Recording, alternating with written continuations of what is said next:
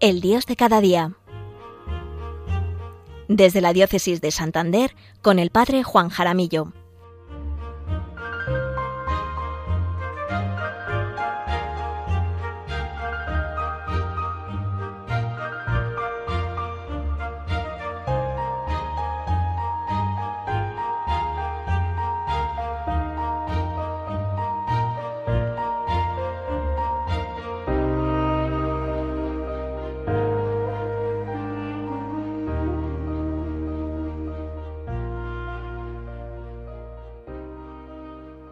Buenos días queridos oyentes, queridos amigos todos de Radio María, y buenos días a todos los voluntarios que hacéis posible que esta transmisión llegue hasta allí, sí, allí donde cada uno se encuentra, de vacaciones, descansando en casa, en el trabajo, en la residencia, en el coche, de excursión por la montaña, o quizás hasta ahora ya en primera línea de playa tomando el sol, o quizás algunos de camino al pueblo, para celebrar, como no, la fiesta de Nuestra Señora el 15 de agosto. En fin, cada uno allí donde Dios le quiere, que eso es lo más importante. ¿Qué tal están todos en este viernes 12 de agosto? Soy el padre Juan Jaramillo, párroco en el Valle de Mena, al norte de la provincia de Burgos y diócesis de Santander. Les hablo como siempre desde la parroquia de Nuestra Señora de las Altices, en Villasana de Mena. Vamos a encomendar a María Santísima las reflexiones de este programa. El día 15 de agosto, si Dios quiere, celebraremos la Asunción de María al cielo. En este periodo de verano, quizás algunos estén oyendo este programa contemplando la montaña, o algunos también viendo las olas del mar, otros, ¿por qué no?, en casa, pero al lado del ventilador. Pues bien, el periodo de verano se presta para que reflexionemos en un aspecto que no puede faltar nunca. Y cuando digo nunca, es nunca. Ni en vacaciones. Es más, en vacaciones lo tenemos que tener mucho más presente. Porque es como el oxígeno de nuestra vida. Es decir, este aspecto del que vamos a hablar en este viernes no tiene vacaciones, no puede tomar vacaciones, porque lo necesitamos siempre. Vamos a hablar, queridos oyentes de Radio María, vamos a reflexionar en la oración. Eh, en este periodo de verano eh, tenemos esta oportunidad de reflexionar sobre nuestra vida de oración. A la oración no le podemos dar vacaciones, nos vamos, nos vamos de vacaciones, pero con la oración. Es más, en medio de este periodo, es bueno que tengamos nuestros momentos de silencio, nuestros momentos de reflexión, nuestros momentos de oración. Cuánta paz, cuánta serenidad, cuánto gozo nos aporta ese rato de oración, de encuentro con nuestro Dios, con nuestro Dios de cada día vamos a adentrarnos en el Evangelio para ver la oración que Jesús nos pide. Hay un pasaje del Evangelio del que podemos sacar muchas enseñanzas para nuestra vida diaria. Un buen día, Jesús se encuentra con una mujer cananea que le pide un milagro. Señor, hijo de David, ten compasión de mí. Vamos a ver nuestra propia oración a la luz del encuentro de esta madre de familia con el Señor. Creo que nos viene bien reflexionar sobre cómo es nuestra oración, a ver si cumple los requisitos que esta mujer cananea nos presenta. Dice el Evangelio que él no le respondió nada, y ella seguía insistiendo, tanto que los apóstoles le dicen, Señor, atiéndela, que viene detrás gritando, los apóstoles no tienen tanta paciencia como Jesús y ya les estaba molestando que esta mujer viniera detrás gritando y diciendo, Señor, ten compasión de mí. Y los apóstoles obviamente recurren a Jesús, Jesús, atiéndela, por favor. Aquí ya podemos sacar algunas lecciones para nuestra vida. En primer lugar, nuestra oración tiene que ser perseverante. Nuestra oración tiene que ser constante. Es más, el Señor nos invita a pedirle con insistencia porque en la insistencia y en la constancia es donde se encuentra la veracidad de lo que le pedimos a Dios nuestro Señor. A veces acudimos al Señor, le pedimos algo y al día siguiente ya ni nos acordamos. Nos dice el Señor, vigilad y orad. ¿Sabéis cuál es la peor oración que existe? ¿Sabéis cuál es? La que no se hace. Y por el contrario, ¿sabéis cuál es la mejor oración que podemos hacer cada día? La que hago hoy la que hago en este día, tal y como estoy, así me presento ante el Señor. Con cuánta frecuencia sacrificamos esos ratos de oración, porque tenemos muchas cosas que hacer.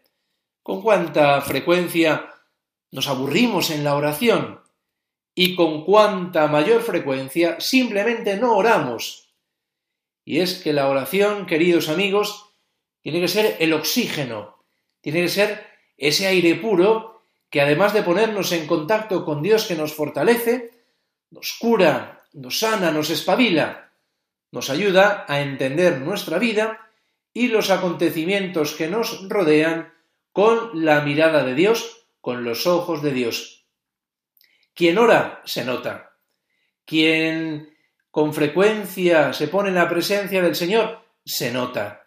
Se nota en sus reflexiones, se nota en sus juicios, se nota en su modo de ver la vida y se nota en la aceptación de los planes de Dios sobre su vida.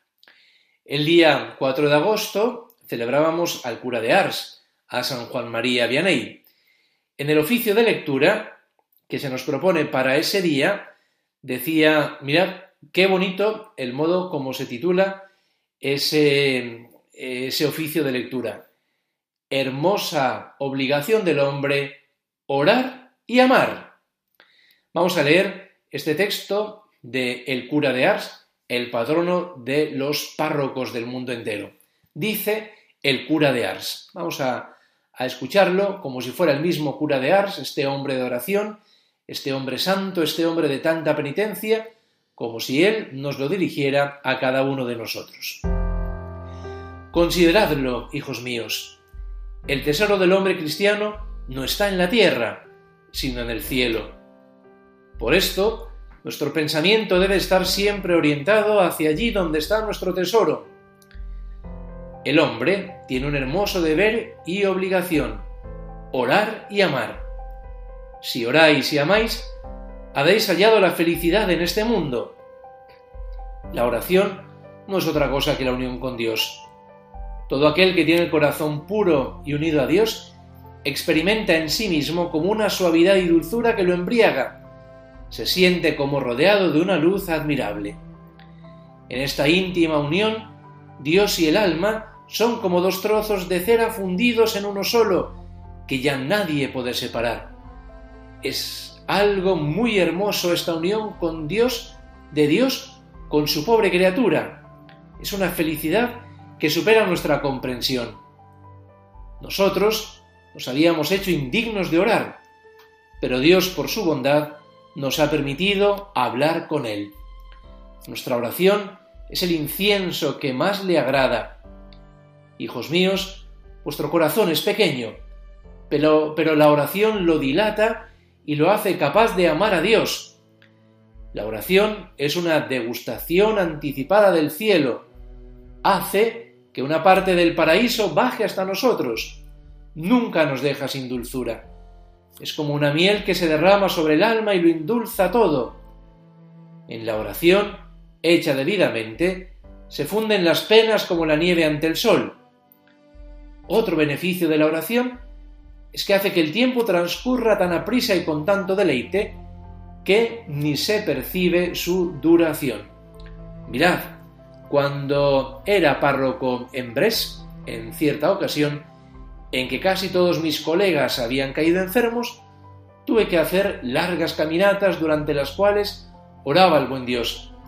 Y creedme que el tiempo se me hacía corto. Hay personas que se sumergen totalmente en la oración como los peces en el agua, porque están totalmente entregadas al buen Dios. Su corazón no está dividido. Cuánto amo a estas almas generosas. San Francisco de Asís y Santa Coleta veían a nuestro Señor y hablaban con Él del mismo modo que hablamos entre nosotros. Nosotros, por el contrario, ¿cuántas, cuántas veces venimos a la iglesia sin saber lo que hemos de hacer o pedir? Y sin embargo, cuando vamos a casa de cualquier persona, sabemos muy bien para qué vamos. Hay algunos que incluso parece como si le dijeran al buen Dios, solo dos palabras para deshacerme de ti.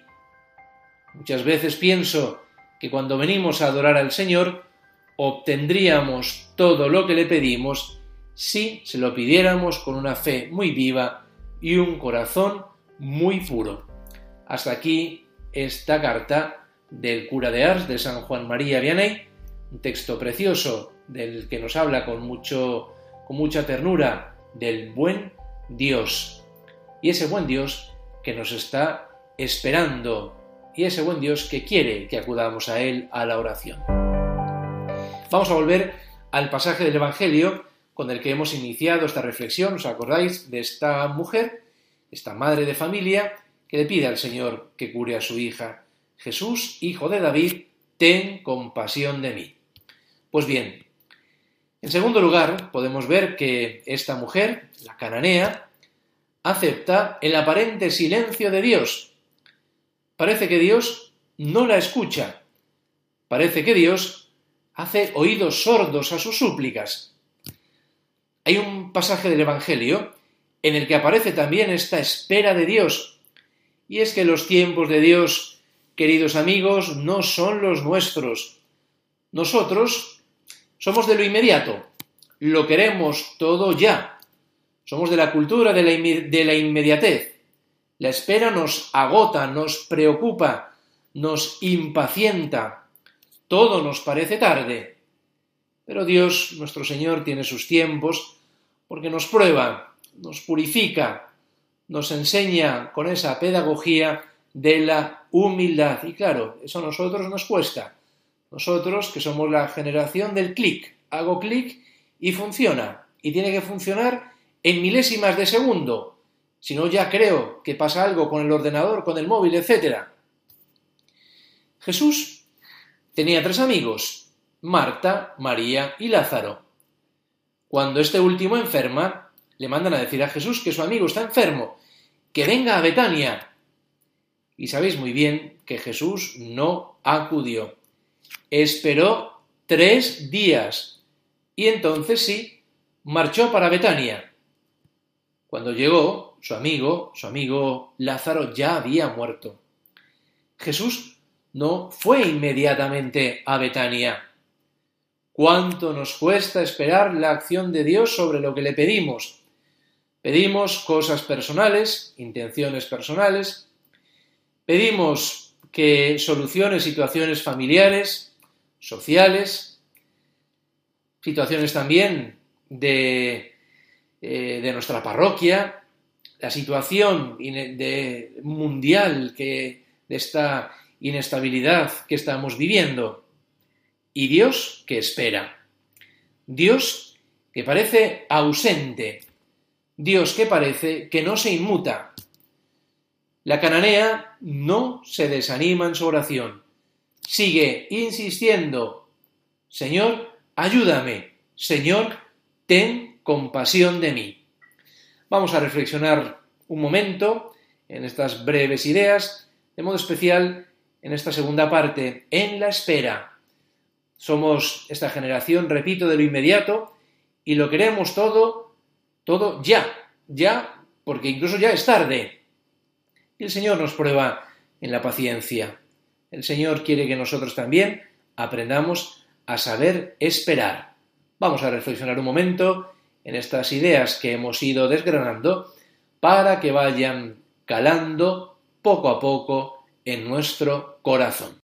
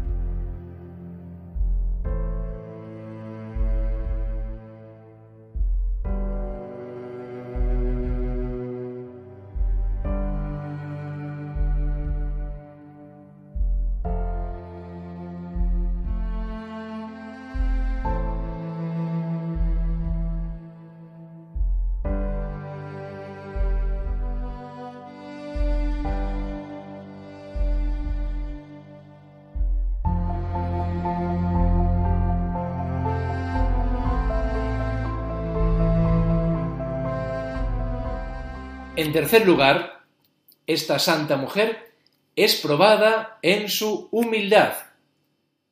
No está bien tomar el pan de los hijos y echárselo a los perritos.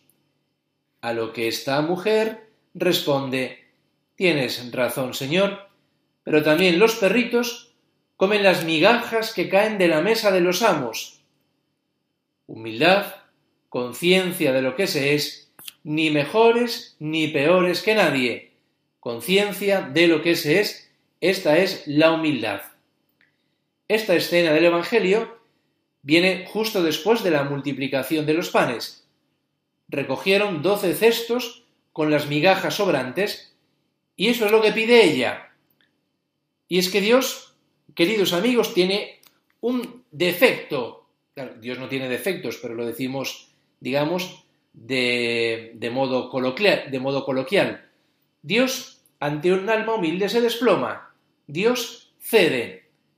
Dios obra. Mujer, qué grande es tu fe, que se cumpla como deseas. Dios, ante un alma humilde, ante un alma que persevera en la oración, Él actúa, Él obra, Él se manifiesta, Él obra el milagro. Oremos Oremos con perseverancia. Nosotros cristianos tenemos que reconocer y reconocer con humildad que rezamos poco. Claro, como no nos obligan a rezar, busquemos tiempos de silencio para refugiarnos en la oración. Como dice Jesús, tú cuando vayas a orar a tu Padre, entra en tu habitación, cierra la puerta y ora a tu Padre que, está, que ve en lo escondido Refugiémonos, pues, en la oración. La oración es hablar con alguien que me ama. Y ahí, en el silencio de mi oración, Dios va trabajando en mi corazón, me va dando esa paz que sólo Él puede dar. Me va dando un corazón como el suyo, un corazón manso, un corazón humilde. Por ello las almas que oran son humildes, porque el contacto con Dios poco a poco nos va haciendo sencillos, humildes. Nos va transformando nuestro corazón y dando un corazón como el suyo, manso y humilde. Santa Teresita del Niño Jesús decía que el termómetro para medir, para ver, para descubrir si un alma se está acercando a Dios es ver su humildad y sencillez de vida, pues cuanto más te acercas a Dios nuestro Señor que es humilde, Él te va contagiando de su humildad.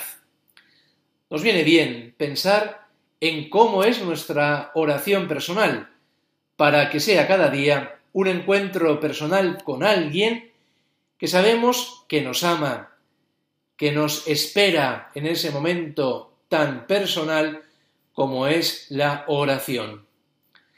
Hasta aquí nuestra reflexión de este viernes, del Dios de cada día, de este Dios que nos acompaña de modo silencioso, de modo discreto como es Él.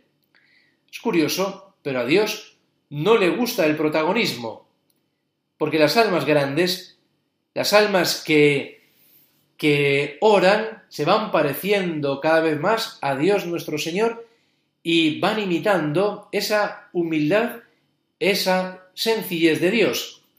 Están, pero ni se nota su presencia. Están y así es Dios. Está en medio de nosotros, con nosotros está. Está a nuestro lado, pero sin imponerse.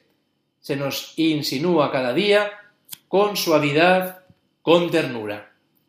Ya saben que se pueden poner en contacto conmigo por medio del correo electrónico del programa el Dios de cada día 13 en minúscula arroba radiomaria.es.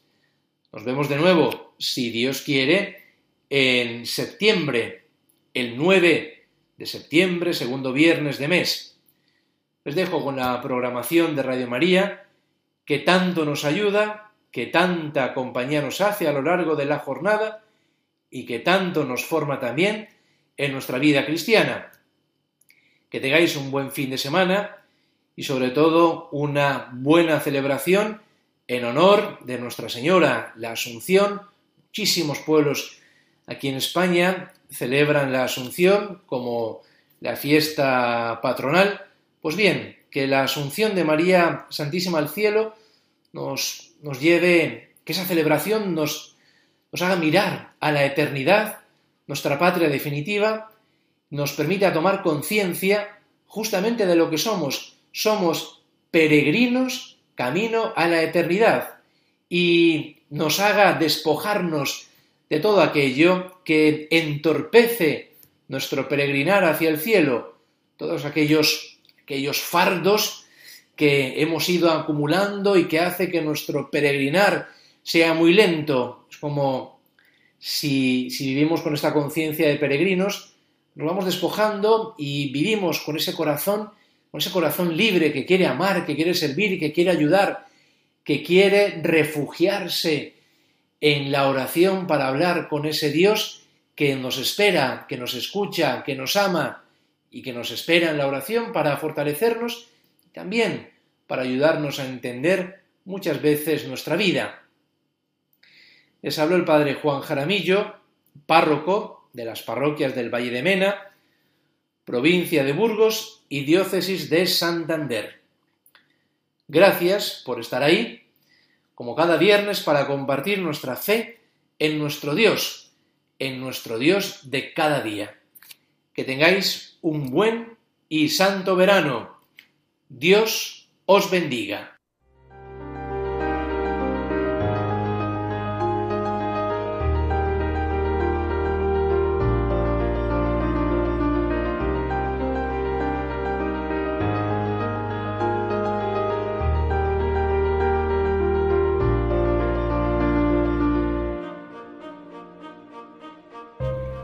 Finaliza en Radio María, El Dios de cada día. Desde el Obispado de Santander con el Padre Juan Jaramillo.